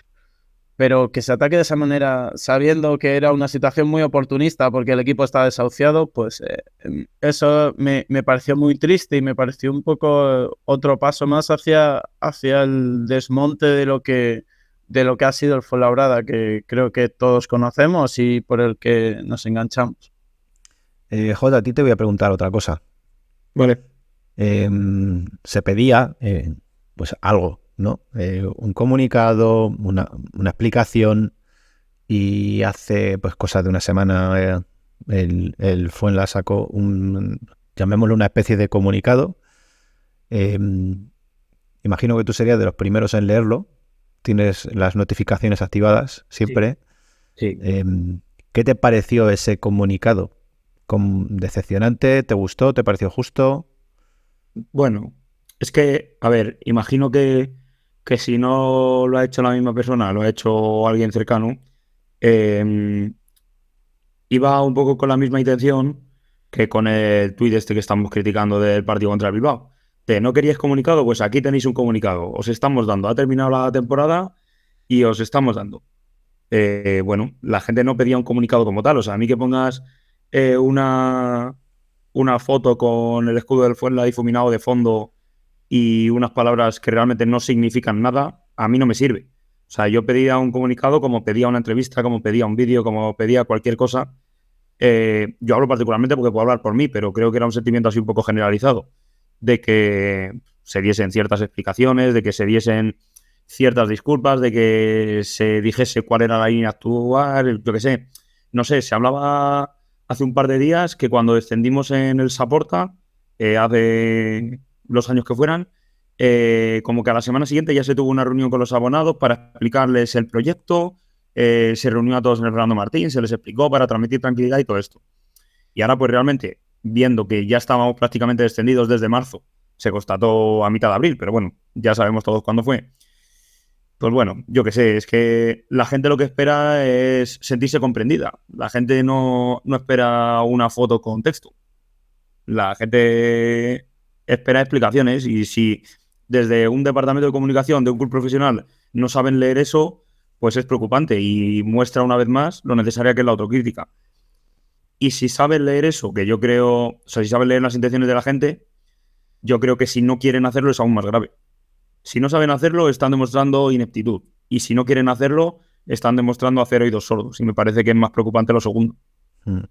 Es mi opinión. No sé qué opináis. Yo, bueno, es que me parece, obviamente, como lo estábamos esperando, estábamos esperando lo que dices tú, alguna explicación. Me pareció tan sumamente insuficiente y decepcionante, eh, sobre todo porque, bueno, eh, lo lees una vez, vale, lo lees en la segunda vez y ya te vas quedando con, con mensajitos, ¿no? Y mm, me centré sobre todo en una frase, eh, leo. Todos cuantos componemos el club lamentamos que el rendimiento no haya estado a la altura que requiere la camiseta del baloncesto Fuenlabrada y la liga en la que hemos competido. Eh, ¿A qué nos referimos? ¿A que la plantilla no ha estado a, la altura? ¿Los jugadores? Eh, ¿El cuerpo técnico? ¿O no ha estado nadie del club a la altura esperada? ¿no? Porque yo creo que aquí se señala directamente, ¿no? Porque cuando se habla de rendimiento y de camiseta, eh, creo que se está apuntando hacia, hacia los jugadores, ¿no? Y que, pues, lo que hemos hablado aquí en algún momento, ¿no? La versión oficial esa de la mala suerte, ¿no? Eh, Este año han venido malas eh, y pues por eso hemos, hemos descendido, ¿no? Los jugadores no han dado lo que se esperaba de ellos. todos esperábamos muchísimo de, de una plantilla en la que de, de primera sabíamos que, que era corta y que faltaban efectivos, ¿no? Y que algún puesto no estaba bien cubierto y aún así Pues creo que estás exagerando, porque luego hemos demostrado tener una plantilla lo suficientemente larga. Teníamos ocho jugadores en la grada, así que tampoco, así que corta, corta no era. Sí, no, no, no. Eh, Es que te quejas de hemos tenido más jugadores profesionales en los últimos partidos en la grada que, que en, que en, eh, que en la pista. Pues siguiendo un poco con las preguntas que le has hecho a los otros aficionados, eh, Paula, ¿qué, qué te gustaría que sucediera? ¿Qué esperas que, eh, que suceda? ¿Qué sería lo adecuado para tú recuperar esa, esa ilusión? A ver, lo primero, lo que estamos hablando de que, de que el club de la cara, que haga autocrítica, que es la palabra clave, yo creo que ha, dicho J, eh, hacer autocrítica sobre todo lo que ha pasado. Eh, aparte de eso, ojalá también fichar a Mendel y a Chizam, como bien han dicho, pero bueno, de ilusiones se vive. Y, poder crear, como también hemos estado hablando con Xavi, un equipo que que aunque a nivel individual no sean los mejores, pero que tengan química entre ellos, que realmente lo que importa es formar un buen grupo, eh, que la gente tanto nacional como que vienen de otros países se sientan en casa, eh, se sientan acogidos por la afición y que todos eh, volvamos a recuperar esa, esa conexión que teníamos eh, aficionado, jugador y, y to- bueno, todo el club en general, volver a recuperar eso yo creo que sería bastante vamos, sería lo mejor para, para mí para volver a ilusionarme un poco, porque la verdad que la ilusión está por los suelos. Álvaro, ¿qué tiene que suceder para que eh, un exiliado en, en Asturias, aficionado del Fuenlabrada, eh, no deje de lado el móvil o esté pendiente de, de los próximos partidos que vayan a suceder? Bueno, lo primero ya va a suceder, que va a ser venir aquí, ¿no? O sea que ya es, ya es una parte. O sea, ¿no Ah, has- ¿no has encontrado ninguna posible excusa de agarrarte a un árbol fuertemente ni nada para que no te traigan aquí? ah, no, no, no, no, no. Yo, yo, yo para Madrid no, no vuelvo, pero bueno, ese no es el tema.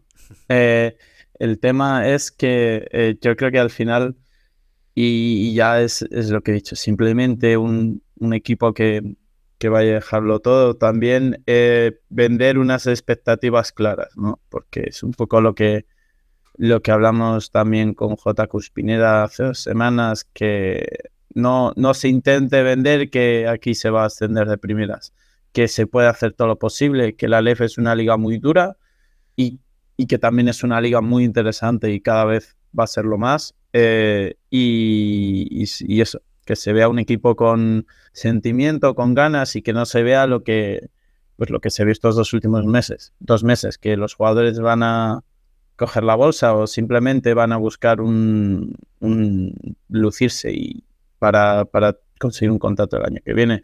Simplemente aquí yo creo que tampoco se ha exigido eh, nadie que meta 20 puntos nunca o que, o que salve el partido solo, pero creo que es un equipo con carácter, porque sobre todo eso, recordando equipos del año de Xavi Rabaseda, que lo dijo un equipo que se quedó en la cabeza de todos, que se ganó 15 de 17 partidos en casa, que solo pierdes contra Valladolid y contra Valencia. El equipo que hablamos también con J hace dos semanas, el de 2015-2016, no eran ni los más guapos, ni los más altos, ni los más fuertes, y yo creo que mm, nadie se olvida de esa plantilla. Entonces, y simplemente son las cosas que, que al final funcionan, eh, que vengan, que lo den todo y ya después pues los resultados eh, dirán.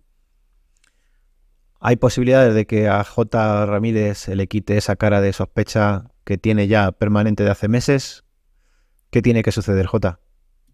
pues te va a sorprender, eh, pero yo no pienso que tenga que suceder nada, en plan, como un hecho constatable. O sea, bajo mi punto de vista no tiene que suceder nada, solo me tienen demo- que demostrar que tienen intención.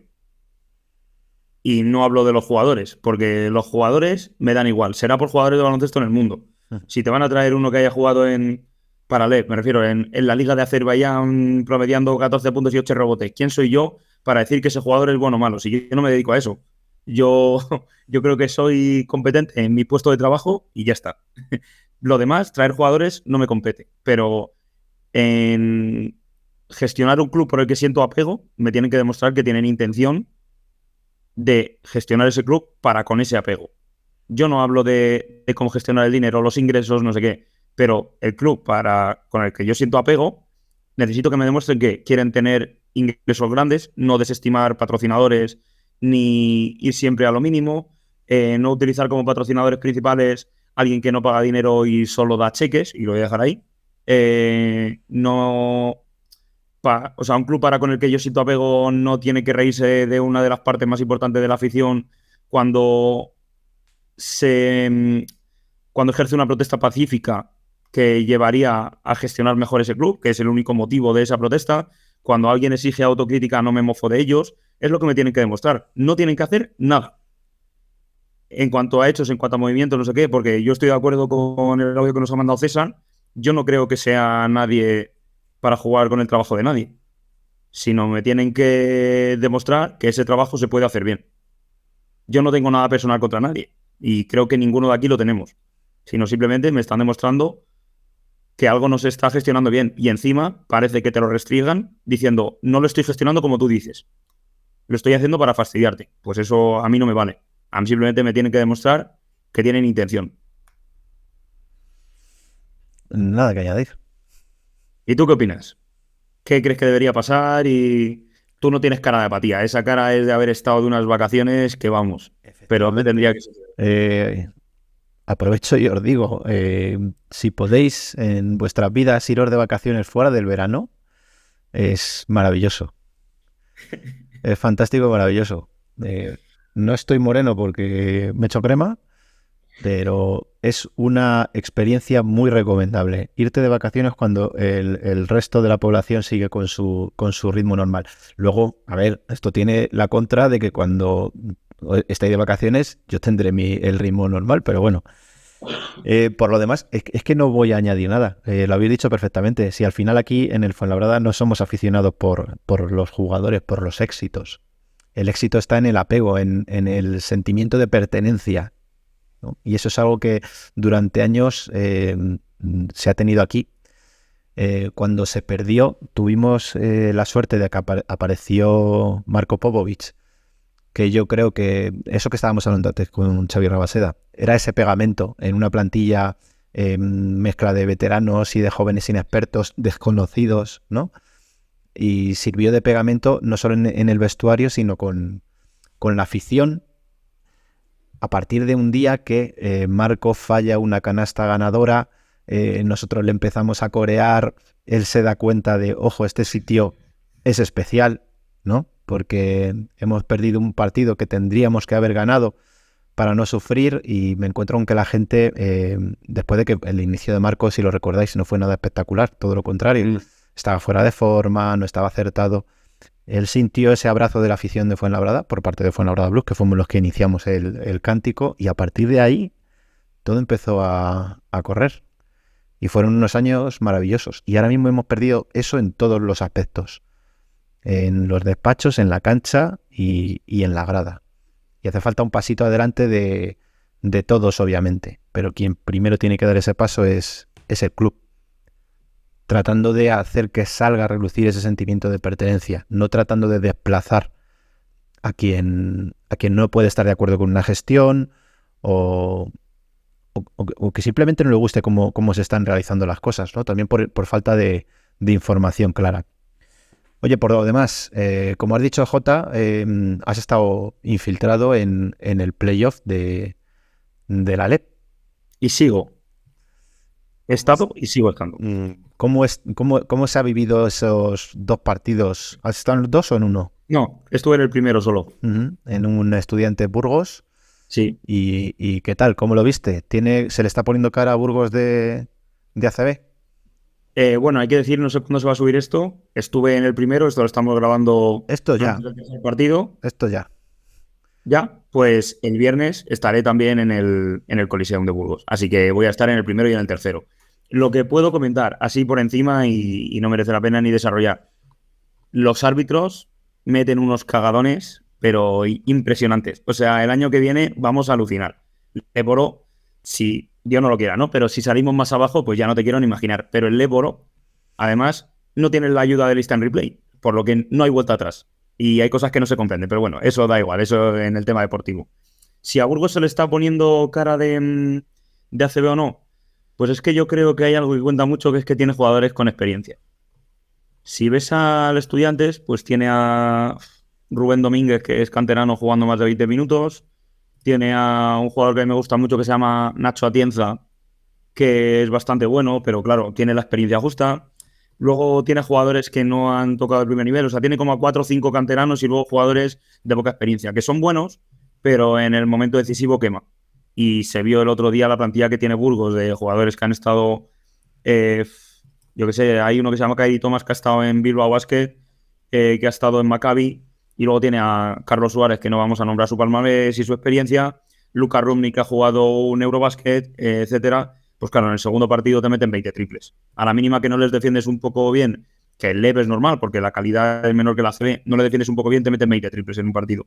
Entonces, si quieres subir, a Burgos que se le pitaba muy mal la temporada, tienes que tener jugadores con experiencia. O sea, hace poco alguien de quien no voy a revelar el nombre nos dijo que con jóvenes no se asciende.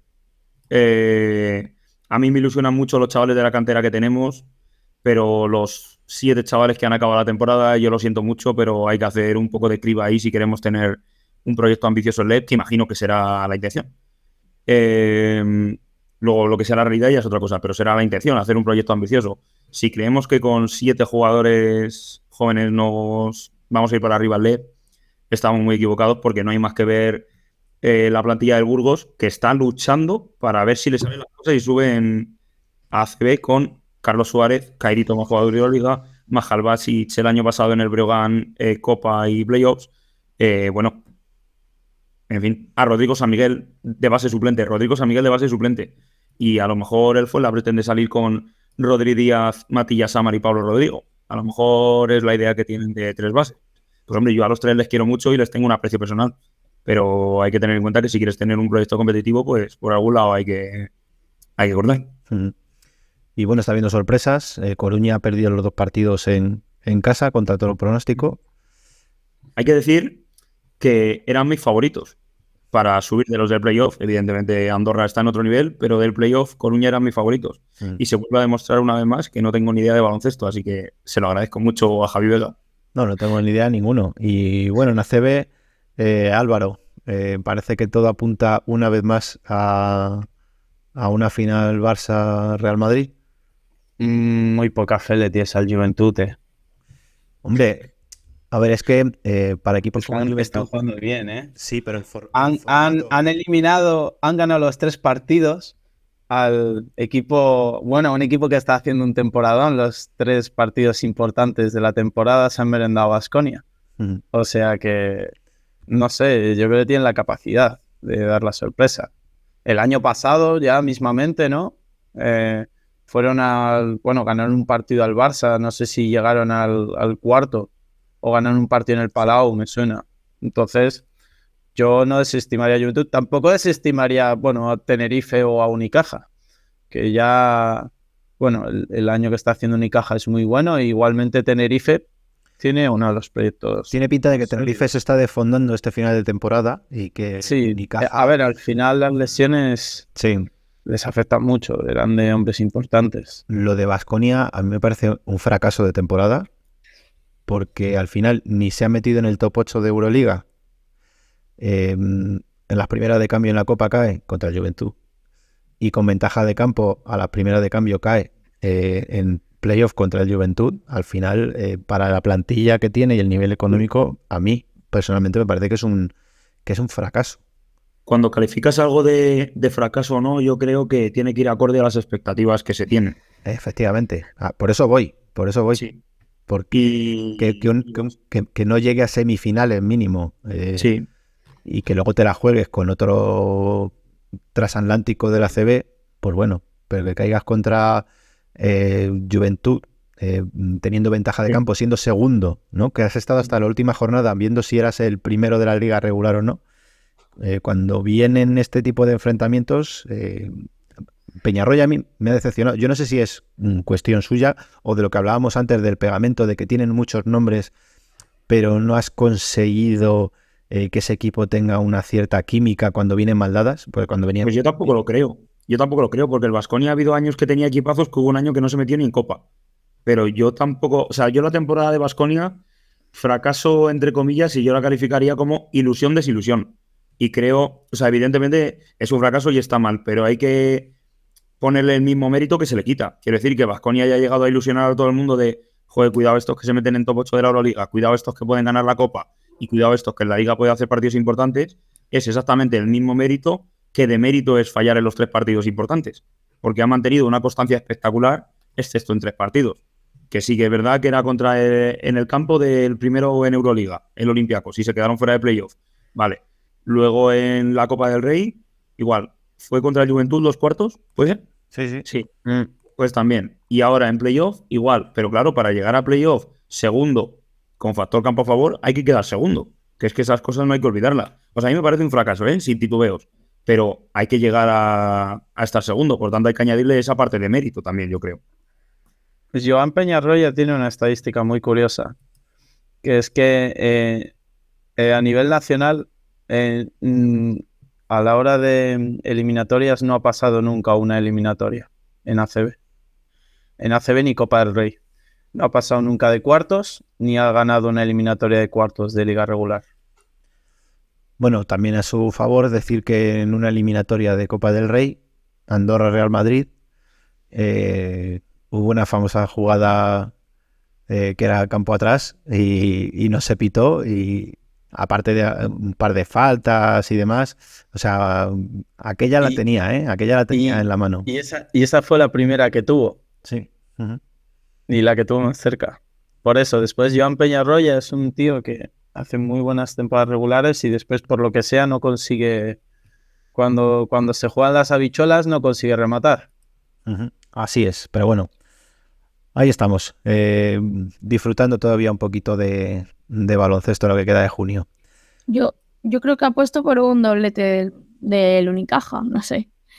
Tengo, tengo esa, esa coraza, El Unicaja, se, corazonada. el Unicaja se cruza contra el Madrid. el Barça. El Barça. Sí. Ujú. Nada que no haya hecho ya esta temporada. Ojo, ¿eh? Ojo. Eh, viendo lo que ha sucedido, bueno, hemos puesto el ejemplo de Basconia, ¿no? O el ejemplo de, bueno, la, eliminatoria está con asterisco, para mí, del Real Madrid y el Partizan. Y lo que le ha pasado a Coruña ahora con, con Guipúzcoa Basket. Que Guipúzcoa Basket lleva poca gente a su pabellón, que su pabellón es una plaza de toros cubierta. ¿Creéis que está sobrevalorado el tema de la ventaja de campo? Que el factor cancha, o bueno, lo hemos vivido el año pasado, nosotros eh, nos salvamos ganando en Burgos, ¿no? En un pabellón de 8.000, nueve- no, perdona, 9.000 espectadores. ¿Creéis que está sobrevalorado eso actualmente en el, en el deporte actual, en el, el- y en el baloncesto concretamente? No sé qué decirte tampoco, ¿eh? O sea, es que está bien tener el apoyo de la afición y evidentemente no hay nadie que vaya a buscar el factor cancha en contra. No hay nadie que vaya a ir a buscarlo. Pero sí que es verdad que los nervios pueden suponer, pueden suponer algo en contra tuya. Eh, por ejemplo, creo que tú y yo lo hemos hablado en privado alguna vez, que si el año pasado el último partido contra Burgos hubiera sido en casa, vamos, de hecho el partido contra el Betis lo perdimos allí, pero porque nos entraron los nervios. Que sí, que esa no ha sido muchos puntos, no sé qué, pero si no te pones nervioso ese partido no lo pierdes. Pues sí, puede ser. A ver, si se le otorga factor cancha a los primeros, yo creo que es porque hay que poner algún tipo de ventaja. Y evidentemente todo el mundo va a preferir jugar en su casa antes que viajar o lo que sea. Pero creo que lo que hay que hacer es no dar nada por hecho cuando tienes factor de cancha a favor o cuando te juegas un partido decisivo en casa. Ese es el principal error. que juegas en tu casa y hay alguno que parece que el dicho de jugar con 6 se lo toma a pecho y se cree que va a jugar con 6 de verdad. Y no, las cosas por tener factor cancha a favor no están hechas. Es más, eh, bueno, eh, no lo hemos comentado, Granada se ha mantenido en ACB, Betis es el que nos va a acompañar en el Periplo LEP y el, el descenso no se tenía que haber decidido, o podía no haberse decidido en la última jornada. Betis tuvo la oportunidad unos días antes en su cancha de ganar a Granada y se había acabado ahí la, la película. Y sin embargo, no gana en su cancha a Granada, le deja con vida y en la última jornada, pues, eh, Granada se, se salva. Bueno, pues hasta aquí hemos llegado. Eh, ¿Querías comentar algo, Álvaro? Sí, que mm, eh, poner eh, la última jornada un Fuenlabradoiro un martes me parece un atropello para las aficiones. Simplemente Ah, eso. bueno, un momento, un momento, un momento. Es que yo me quedé atónito cuando no era unificada. O sea, me parece un atropello que la pongan un martes. Pero cuando llego el miércoles y digo, anda, a ver quién se salvó ayer. Y de repente veo que quedan partidos por jugarse y digo, ¿y por qué no han puesto los partidos del martes el fin de semana? O un sábado, un sábado un domingo. Porque mira, yo tenía casa reservada allí y iba a ir a Santiago a pasar el fin de semana. Si me lo pones un domingo a las 9 y me quedo sin ver el partido, pues mira, pero un fin de semana para que la gente pueda disfrutar de baloncesto. Es que parece que a los dirigentes se les olvida que sin masa social no hay deporte. O sea, ¿cómo alguien del Betis no pudo ir al Palacio de los Deportes para ver si se salvaba su equipo o no? Es que es algo que no me entra, te lo juro. No lo entiendo. Y encima que no sea unificada. Y todo. eh, a ver cómo lo puedo decir sin que suene mal. Y si tardo más de tres segundos, lo digo mal. Todo por poner el culo con los equipos de la Euroliga. Por la Final Four de las narices. Es que no lo entiendo. No lo entiendo. Así es. Eh, yo me imaginé, eh, digo, madre mía, eh, pues nuestro partido del año pasado decisivo, ¿no? De la última, bueno, la última jornada nuestra, que en realidad era de Andorra, Zaragoza, etcétera, ¿no? Em, te quitan el partido del sábado por la tarde en el que masivamente nos pudimos desplazar los aficionados de Fuenlabrada y te dicen, oye, que se va a jugar el miércoles a las 9 de la noche. Eh, te parten y te puede cambiar la historia eh, completamente. Claro. Porque ese clímax eh, que hubo en Burgos entre equipo y afición, seguramente un miércoles a las 9 de la noche entre semana, en el que no se van a poder desplazar ni la mitad, y eso que es un viaje relativamente cómodo, ¿no? Pero eh, rompe y habla mucho de la distancia eh, que hay entre organización y, y afición. Digo organización como, como ACB. entre organización, ACB, y más asociar aficiones, creo que hay un punto intermedio y que también son culpables.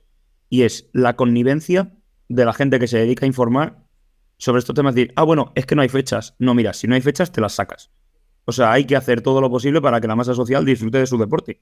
No, es que no hay fechas, Euroliga, pues te las sacas. Y si tienes que retrasar los proyectos una semana, lo haces. Ya se demostró durante el COVID que se pueden sacar fechas de debajo de las piedras. Eh, me lo voy a inventar, la jornada 16, si se tiene que dividir en siete partes y jugarse entre semana no sé qué, no sé cuántos, para que la última jornada sea en fin de semana, lo haces. Lo haces. Y no puede ser que no haya ni periodistas, ni medios de comunicación, ni influencers de baloncesto, ni nada, que no se manifiesten respecto a eso. Es que al final, también los periodistas, medios de comunicación, influencers, etc- etcétera, viven del producto que consumen los aficionados. Si tú haces de parte de los aficionados que es quien te da de comer, no entiendo, no, es que no hay fechas. Sí, y todos a ver la Final Four en casa un sábado, mientras el martes mi equipo se va a jugar la vida. J, Y eso es algo que no se puede permitir. ¿Existen los influencers del baloncesto?